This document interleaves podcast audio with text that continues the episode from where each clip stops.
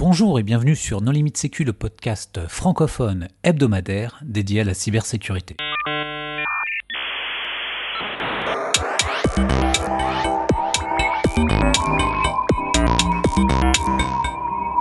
Alors aujourd'hui, c'est le premier épisode de l'année et donc à cette occasion, nous vous souhaitons une excellente année 2019.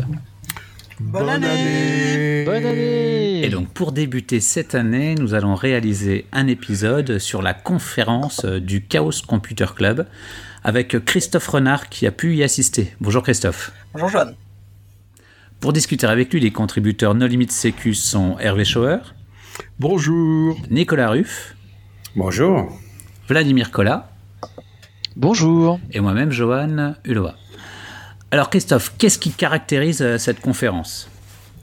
Alors le, 35C3, comme c'est appelé, c'est le, 35e Chaos Communication Congress. Euh, c'est la réunion annuelle des euh, différents Chaos Computer Club, essentiellement en Allemagne, mais qui maintenant a un profil mondial et qui existe bah, depuis 1984 et dans lesquels tous les Chaos Computer Club d'Allemagne viennent. Euh, des invités extérieurs sont invités à faire des conférences et un certain nombre d'événements ont lieu.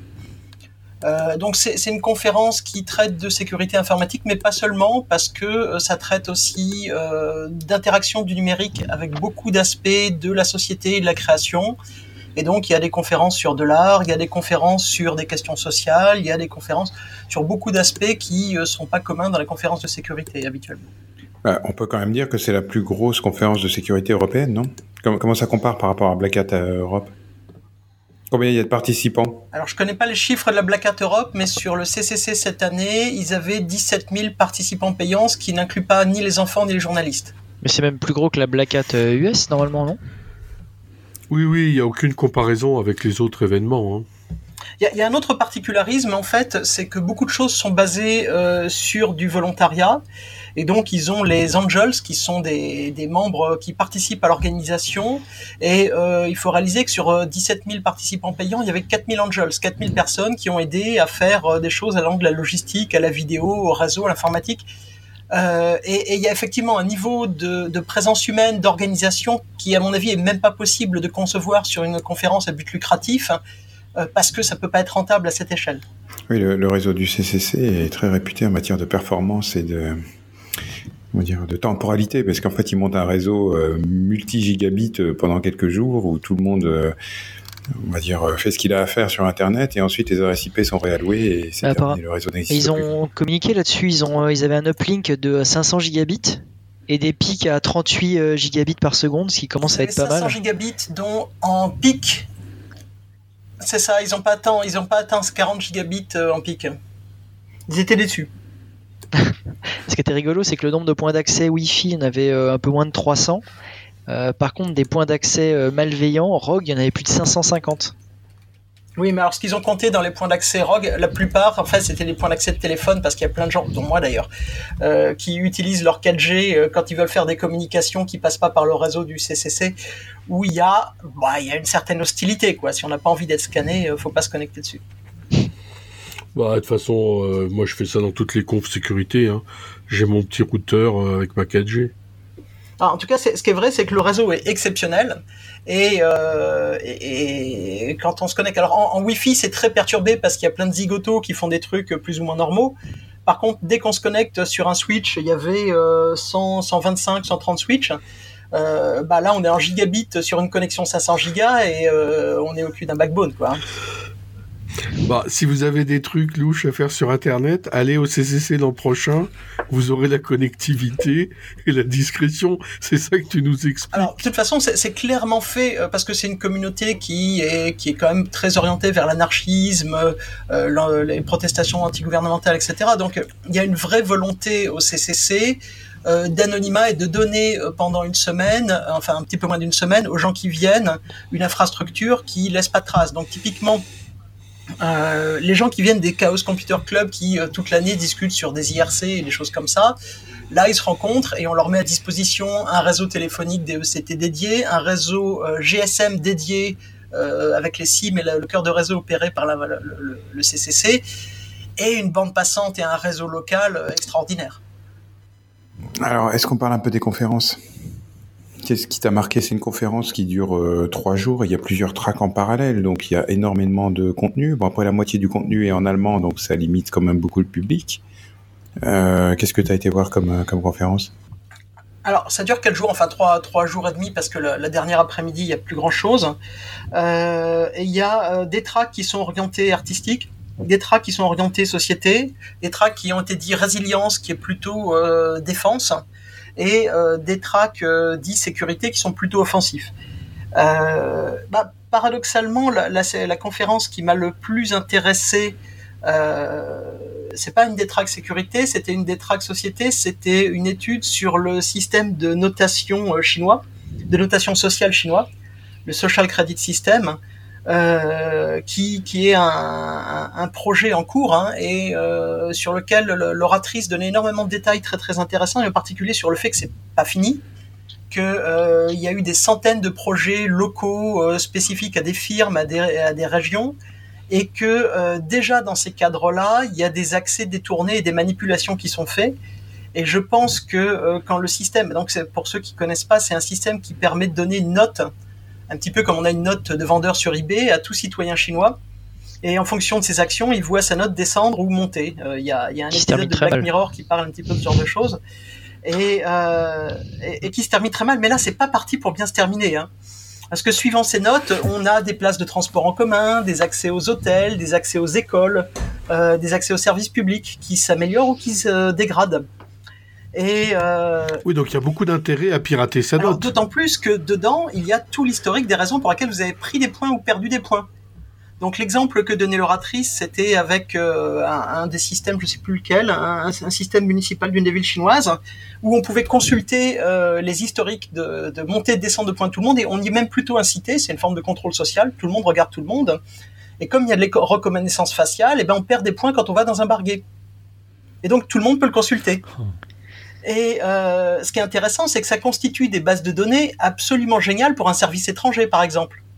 Moi, si je veux aller faire chanter des citoyens chinois, bah, la base, elle n'est pas publique, mais elle est probablement assez accessible. Euh, et, et d'autres choses intéressantes, c'est que donc les expériences sont nombreuses. Apparemment, le gouvernement chinois s'est pas encore fixé sur un seul système. Et euh, l'oratrice a fait des simulations euh, sur les incentives, euh, les, facteurs de motivation euh, liés aux différents systèmes en faisant varier un certain nombre de, paramètres pour essayer de voir ce qui se passe euh, bah, si on suit les, tendances naturelles dans chacun des systèmes. Et elle a trouvé des biais assez rigolos. Euh, par exemple, si les prêts immobiliers sont accordés sur la base de la confiance, mais que la confiance calcule pas à quel point vous remboursez les prêts, mais à quel point vous avez un bon, un bon score social au début, bah en fait vous vous retrouvez dans un système à la subprime américaine où les prêts sont accordés sans savoir s'ils sont rentables. Et donc une fragilité financière. Euh, ça peut être encore plus rigolo si on imagine des attaques sur l'intégrité de ce truc-là où quelqu'un va truquer les scores et euh, donner des résultats à l'échelle de la société chinoise tout entière. Donc c'était vraiment très intéressant et en termes de création d'une vulnérabilité, euh, c'est colossal. Mais elle a aussi présenté un autre aspect qui était vraiment très intéressant. J'incite les, auditeurs à aller, voir son talk puisque tout est en ligne. Euh, c'est la façon dont c'était reçu par les Chinois et vendu aux Chinois. Et c'est intéressant parce qu'on est dans une société qui est essentiellement techno-utopiste encore aujourd'hui. Donc pour les Chinois, mettre en place ce système technique, ça résout un problème. Et un problème concret qui est aujourd'hui, les gens n'ont pas confiance bah, dans les organismes qui sont censés réguler la société, la justice, la police, l'administration, mais ils n'ont pas confiance dans les commerçants, ils n'ont pas confiance dans les entreprises. Et donc, un système qui permet de faire la transparence sur les actions des uns des autres, parce qu'il n'y a pas que les citoyens, il y a aussi les entreprises qui sont notées, euh, c'est plutôt accueilli favorablement. Malgré tous les travers que ça peut avoir. C'est vu comme un, les travers sont vus comme des pis-aller, enfin des des, des, des, des, risques acceptables comparés à la situation actuelle. Donc bon, ça fait un peu peur. Euh, heureusement qu'en France, on n'en est pas à centraliser les fichiers euh, d'identité des citoyens je pense qu'en France, on est un des pays les plus protégés au monde sur ce sujet, mais, euh, c'est une tendance naturelle à l'échelle mondiale, évidemment, de donner euh, des informations plus centralisées, plus croisées aux États pour les rendre plus efficaces. Et il y a toujours un débat, et d'ailleurs c'est un débat qui a eu lieu dans la salle euh, et a sorti, il y, a, il y a pas mal de petits groupes qui discutaient, sur est-ce que je veux de la transparence, puisque au CCC, il y a beaucoup de gens qui sont très pro-transparence absolue, mais dans ce cas-là, la transparence individuelle devient dictatoriale ou est-ce que je veux, je dois trouver un équilibre entre la transparence, l'efficacité des organismes qui rendent la société efficace et, euh, et, une, une, un respect de la vie privée? C'était un point assez, assez débattu. Et sur les aspects cyber, alors qu'est-ce qui t'a marqué? Alors sur les aspects euh, sécurité informatique, alors il y avait plusieurs conférences qui reprenaient des choses euh, qui avaient déjà été publiées auparavant mais euh, bah, présenté de façon intéressante. J'ai noté l'excellente performance. Présentation faite par euh, une des équipes qui avait travaillé sur Spectre Meltdown et qui a euh, travaillé à démontrer qu'il fallait pas essayer de patcher les failles au cas par cas euh, en s'appuyant sur Spectre 1, 2, 3, 4, 5, Meltdown 1, 2, 3, 4, mais trouver un moyen de corriger la classe entière de vulnérabilité parce qu'ils ont fait euh, une exploration des différents modèles de processeurs et des différentes classes de euh, vulnérabilité et des points où ces vulnérabilités pouvaient s'appliquer. Donc, ce qui donne une matrice assez grosse et, euh, en montrant quel était l'espace qu'ils avaient couvert dans leur test, là où ils avaient trouvé des failles, donc plus que celles qui avaient déjà été publiées au, tout début. Et là où il y avait des choses qu'ils n'avaient pas testées, où ils incitaient les gens à les tester, et là où ils n'avaient pas réussi à obtenir, réussi à obtenir de résultats, ce qui ne veut pas dire qu'il n'y ait pas de faille. Et il montrait bien qu'en fait, euh, bah, si les fabricants de processeurs se contentent de patcher au cas par cas, ils sont rentrés dans un cycle dont ils vont pas se sortir. Et euh, il y avait une des meilleures présentations que j'ai vues sur euh, à quoi sert le cache dans un processeur. Donc euh, là aussi, c'est une conférence à regarder. Une autre conférence d'intérêt. Là, je t'en prie. C'était c'était qui? C'était qui l'orateur? Euh, C'était. Non, c'est pour que ce soit plus facile. Ou le titre, euh, pour qu'on. C'est facile à retrouver. Euh... Ça, ça, le temps que tu retrouves, Christophe, oui. je, je, vais en profiter pour indiquer qu'on a réalisé un épisode sur euh, Spectre et Meltdown. Donc, euh, si vous souhaitez des, des informations euh, sur ce sujet, eh bien, je vous invite à écouter cet épisode. C'était A Christmas Carol, The Spectre of the Past, Present and Future. Ils avaient une mise en scène très rigolote. Et quand tu dis qu'on peut aller voir les conférences, tout est déjà en ligne ou il y a un délai de publication? Je pense particulièrement aux vidéos. Souvent, ils font du, du post-processing. Ça prend un certain temps, non, avant de se retrouver sur le site? Euh, donc on peut déjà télécharger les vidéos et sont disponibles sur euh, ça doit être media.event.ccc.de. On mettra l'URL euh, sur la sur la page de nos limites. Euh, une autre conférence qui était très intéressante, c'était une conférence sur quelque chose qui est courant en Allemagne, qui n'existe pas encore en France. C'est l'identification vidéo à distance. Donc en Allemagne, en fait, quand vous faites un certain nombre de formalités administratives, par exemple l'ouverture d'un compte en banque, eh bien, euh, vous pouvez soit faire de l'identification en vous présentant au guichet, soit faire une, une identification vidéo à distance. Et dans ce cas-là, on vous demande euh, sur votre PC ou Mac, enfin sur votre ordinateur personnel, euh, avec une webcam, de présenter votre carte nationale d'identité, euh, de la faire tourner dans tous les sens, de passer les doigts suivant des combinaisons tarabiscotées et censées être imprévisibles, de manière à ce que l'opérateur en face puisse contrôler que la carte est valide et que l'opérateur correspond bien à la carte. Et donc, ce que montrait l'orateur, c'est que euh, il a trouvé un dépliant du fabricant, enfin du sous-traitant fabriquant les cartes d'identité allemandes, expliquant quels étaient les points de contrôle, et en particulier euh, des euh, hologrammes. Et effectivement, imprimer des hologrammes, c'est une plaie, c'est pas facile. Et donc, euh, il a décidé de travailler sur l'idée que qu'est-ce qui était dégradé comme contrôle sur une caméra vidéo, surtout une caméra vidéo de basse qualité comme une webcam, et du coup de voir s'il était possible de falsifier la vidéo en temps réel. Et donc, ce qu'il a fait, c'est qu'il a profité du pipeline OpenGL euh, pour greffer des transformations sur la vidéo qu'il produisait avec sa webcam. Donc, il a, il l'a fait avec une, pour pas risquer trop de poursuites parce qu'il avait le sentiment d'être à la limite de la légalité. Il a édité une fausse carte euh, pour son poulpe en peluche, euh, Heinrich. Et, euh, et, donc la carte d'Heinrich est une carte tout à fait, euh, ordinaire. Et euh, par contre, le problème c'est le rendu des euh, hologrammes. Et donc pour ça, euh, il se filme en temps réel en fait avec une carte qui contient des marqueurs reconnus automatiquement euh, par la reconnaissance d'image. Et ces marqueurs donnent l'inclinaison et l'angle de la carte, savoir quel côté il est en train de montrer, et permet d'identifier les zones qui sont masquées par les doigts. Il génère avec ça un masque et ensuite il calcule l'angle par rapport euh, à la caméra euh, de la carte et il fait un rendu partiel euh, des hologrammes. Et donc, il démontrait qu'il arrivait à faire ça en temps réel avec à peu près deux mois de travail. Et que son principal problème, en fait, c'était qu'il était obligé de le faire dans un cadre de source de lumière contrainte parce qu'il n'avait pas été capable de gérer correctement des changements de source de lumière.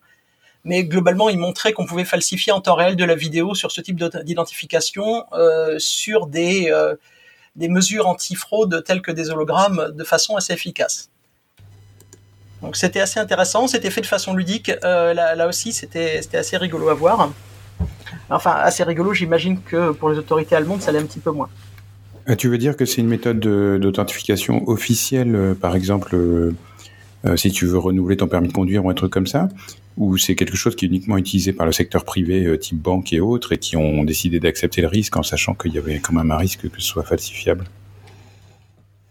Alors sur le permis de conduire, je sais pas, mais c'est une méthode qui est officiellement reconnue et euh, qui est considérée comme une méthode d'enrôlement. Euh, D'accord, mais y compris au niveau de l'État allemand, pas seulement dans le privé, quoi. Oui. Donc tu peux.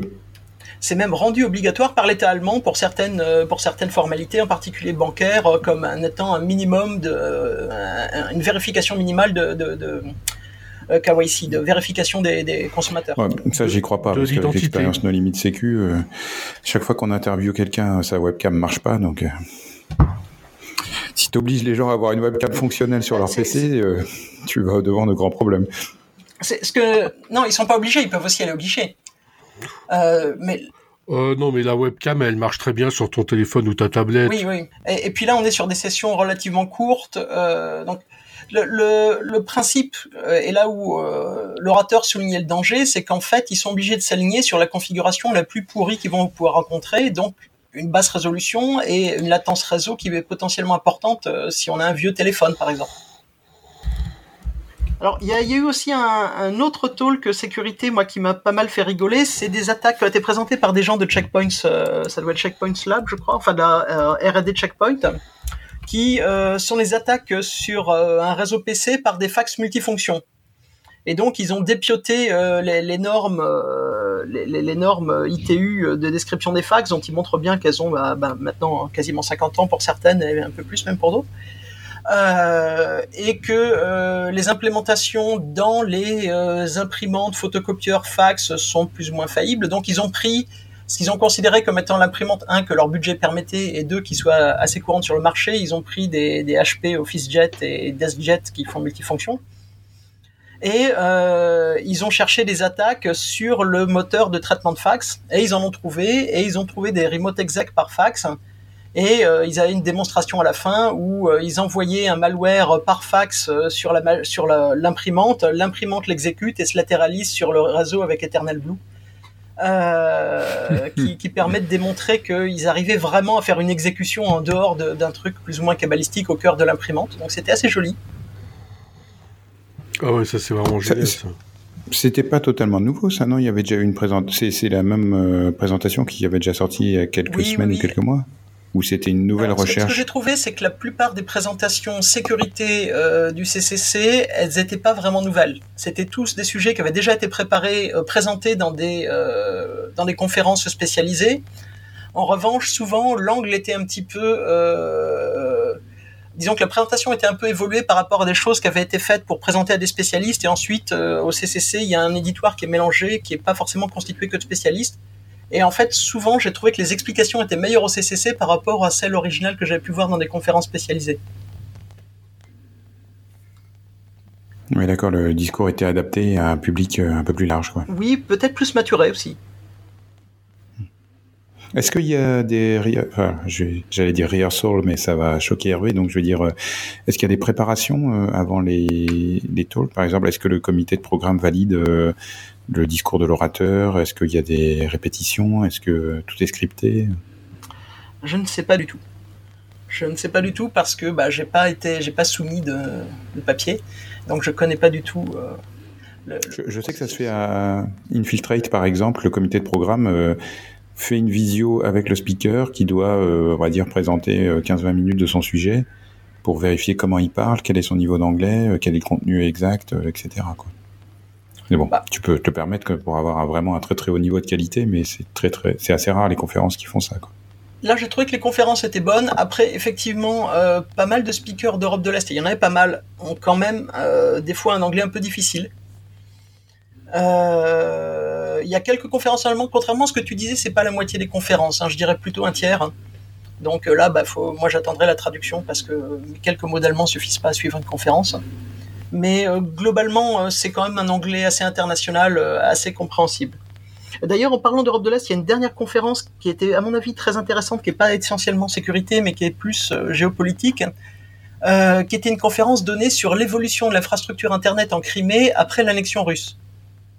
Et en particulier, la migration des différentes connexions euh, depuis les fournisseurs d'accès Internet ukrainiens vers des fournisseurs d'accès russes et la présence dans les semaines qui précèdent l'annexion euh, de création d'opérateurs euh, assez louches, euh, qui se retrouvent avec des, des, des, exports BGP eux-mêmes assez intéressants, et, et, une petite guerre qui a été faite sur le plan propagande, par exemple, à un moment, alors que l'essentiel des connexions passait encore par la Crimée, par la par l'Ukraine, donc jusqu'en jusqu'en fin 2017 en fait. Euh, il y a eu des sites euh, type Yandex euh, ou mail.ru qui se retrouvaient bloqués avec une page disant par décret présidentiel ukrainien ces sites sont inaccessibles. Et il était difficile de savoir si c'était les Ukrainiens qui l'avaient vraiment bloqué pour faire suer les, gens de Crimée et leur dire bah voilà maintenant vous êtes plus chez nous, ou si c'était les Russes qui l'avaient fait pour dire les Ukrainiens sont vraiment des dégueulasses. Donc il y avait des choses assez rigolotes et, euh, et aussi euh, montrer qu'il y avait des liaisons euh, sous-marines qui étaient apparues en moins d'un mois. 40 km de câbles sous-marins qui, qui pop comme ça. Donc soit les gens qui tirent des câbles dans les télécoms chez Ross Telecom sont très très rapides et impressionnants.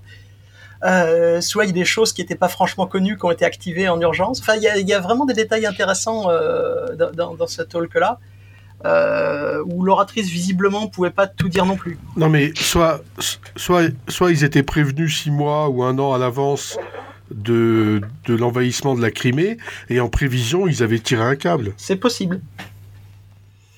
En tout cas, ce qui est montré qui était intéressant aussi, c'est qu'en fait, euh, pendant, enfin, ça fait maintenant quatre ans que la Crimée a été annexée et, euh, et en fait, c'est juste dans les derniers six mois que l'essentiel du trafic a commencé à passer par des opérateurs russes. Et euh, elle montrait aussi qu'il y avait beaucoup d'opérateurs qui, dans les WIZ, étaient encore basés en Ukraine, tout simplement parce que la démarche pour changer euh, de nationalité d'attachement euh, dans les WIZ est pénible. En plus, parce qu'il fait l'autorisation des deux gouvernements qui, dans aucune des deux bureaucraties, n'a envie d'aller très vite. Et, qu'il y en avait par contre qui très très précocement étaient devenus russes, donc ils s'étaient vraiment donné du mal pour que leur WIZ change en russe dès les premiers mois de, l'annexion. Enfin, il y a plein de détails assez intéressants. Euh, et, et, là aussi, j'ai trouvé que c'était une rencontre assez intéressante entre la, la, la géostratégie et l'infrastructure de l'Internet. Alors, est-ce qu'il y avait euh, d'autres conférences à noter, qu'elles soient sur la cybersécurité ou d'autres sujets? Dans les sujets sur lesquels je rentrerai moins dans les détails, mais qui étaient intéressants, euh, il y avait un suivi de la guerre entre Telegram et le gouvernement russe, euh, qui n'était pas inintéressant, puisque Telegram est toujours accessible en Russie, euh, si on veut s'en donner la peine alors que ça fait euh, ça fait euh, cinq ans qu'ils sont une petite guerre. Euh, il y avait les gens qui présentaient OTR V4. Pour ceux qui connaissent pas OTR, c'est un protocole qui permet de faire de la messagerie chiffrée par-dessus les protocoles de messagerie qui ne sont pas ou mal. Donc si vous avez du MSN, si vous avez, je sais pas, euh, du ICQ, sur, IRC. du Jabber qui est pas de confiance, ou sur IRC. C'est pas mal utilisé eh sur IRC. Vous pouvez utiliser OTR euh, pour chiffrer vos communications. Et donc il y a un OTR V. Aujourd'hui on a un OTR euh, V3 et euh, donc les, gens qui ont travaillé sur OTRV4 venaient présenter euh, le fait qu'ils voulaient faire un protocole avec des preuves de sécurité euh, plus, plus sérieuses que ce qui existait auparavant, qu'ils avaient travaillé avec des cryptographes sur des algorithmes vraiment modernes, et il y a des choses intéressantes qui devraient sortir. Il y avait un talk assez intéressant sur les failles dans le chiffrement sur les disques SSD, mais on a une émission No Limite rien que sur ce sujet que nos auditeurs pourront écouter. Qui va paraître bientôt. Euh, un talk assez intéressant sur l'état de BPF pour faire des, des, fonctions de sécurité dans le kernel Linux où la conclusion des auteurs c'est euh, peut-être qu'un jour ce sera stable et qu'on pourra faire quelque chose. Pour l'instant on est obligé de hacker le kernel pour faire marcher nos tests. Euh, et puis, je sais pas, il y a pas mal de talks que j'ai regardé en différé, j'ai pas fini de, de dépiler. Mais il y a des choses intéressantes sur la culture des du making à Hong Kong, des choses comme ça. Enfin, vraiment c'est très très varié et je, je pense que ça, ça, vaut la peine d'aller regarder sur, euh, sur Média, sur leur site Média pour, euh, pour voir les trucs qui peuvent intéresser nos auditeurs. Euh, c'est pas simplement une conf de sécurité. Et sur les, sur les à côté de, de, de la conférence, c'est-à-dire en dehors des, des conférences, sur des, des, événements parallèles, les soirées, les goodies. ce que va dire Hervé, est-ce que tu as été à l'atelier euh, Bandage for Geeks Non, j'ai pas été à l'atelier Bandage for Geeks, mais comme j'ai quand même beaucoup fait dans des câbles Ethernet, euh, j'ai une, certaine expertise sur le sujet. Euh, il y a effectivement beaucoup d'ateliers. Alors si j'étais un atelier de, de Systema pour prendre le mélange arts martiaux et réflexion sur le hacking et l'infiltration, qui était assez rigolo. Euh, qui m'a permis de faire un peu de sport pendant euh, quatre jours euh, assis à, manger de la junk food et, boire des choses pas saines. mais sinon, effectivement, ce qui vaut la peine d'être noté, c'est que le CCC, c'est une expérience assez extraordinaire en termes d'ambiance, puisqu'on vit dans un environnement futuriste. enfin, il y avait des endroits, ça ressemblait à du Mad Max, d'autres, c'était des néons dans tous les sens, des tentes, enfin, un truc surréaliste avec des ateliers pour les gamins très très rigolos. Et, euh, effectivement, il y a euh, une espèce de boîte de nuit, euh, il y a des zones où il passe de la techno, il y a des espèces de bars où euh, il y a des mélanges euh, de musique du monde, d'autres où c'est du hard rock. Enfin, c'est assez étonnant. Je connaissais pas, c'était la première fois que j'allais au CCC et, et c'est vraiment quelque chose de sympa et de rigolo à faire.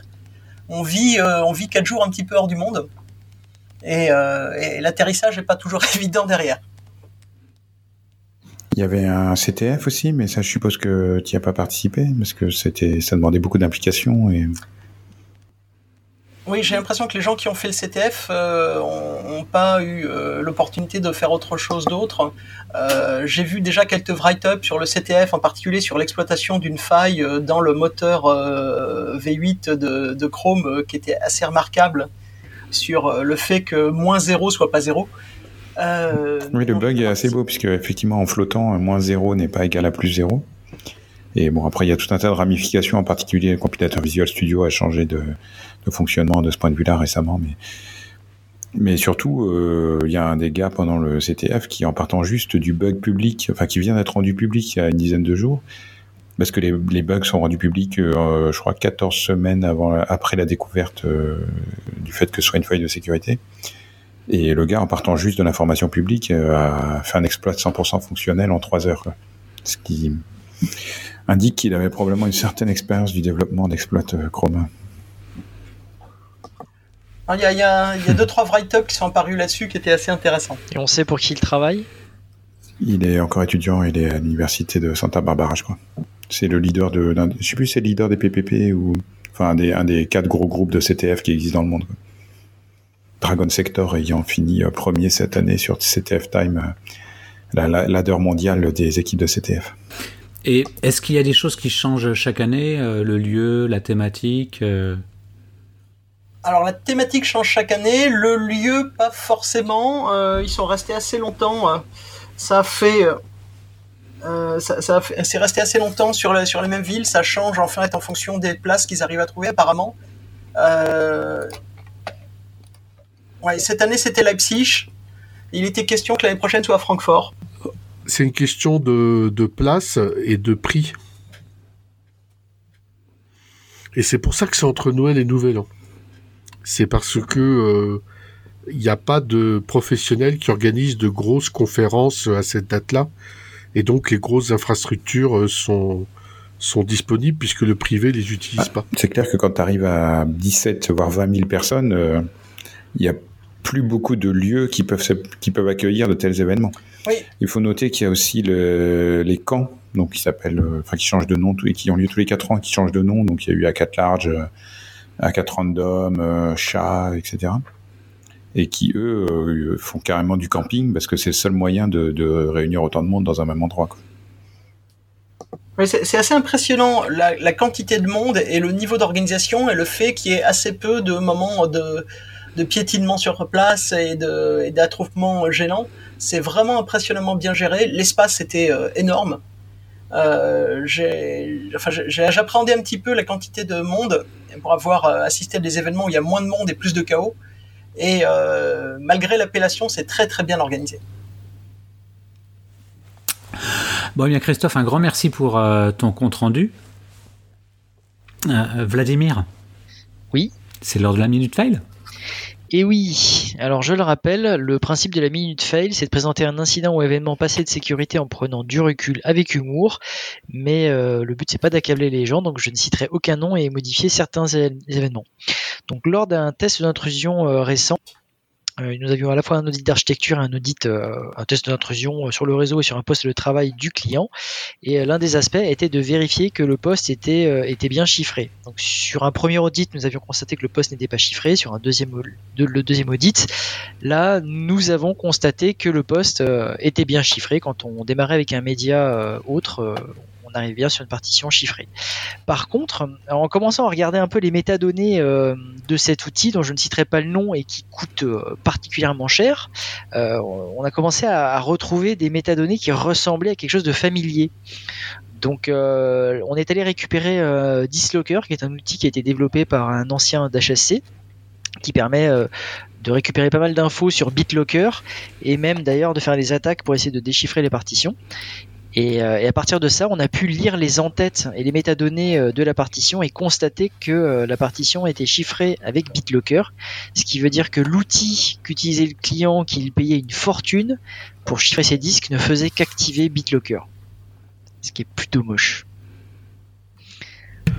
Ah non, moi je trouve que c'est pas moche pour celui qui a vendu l'outil.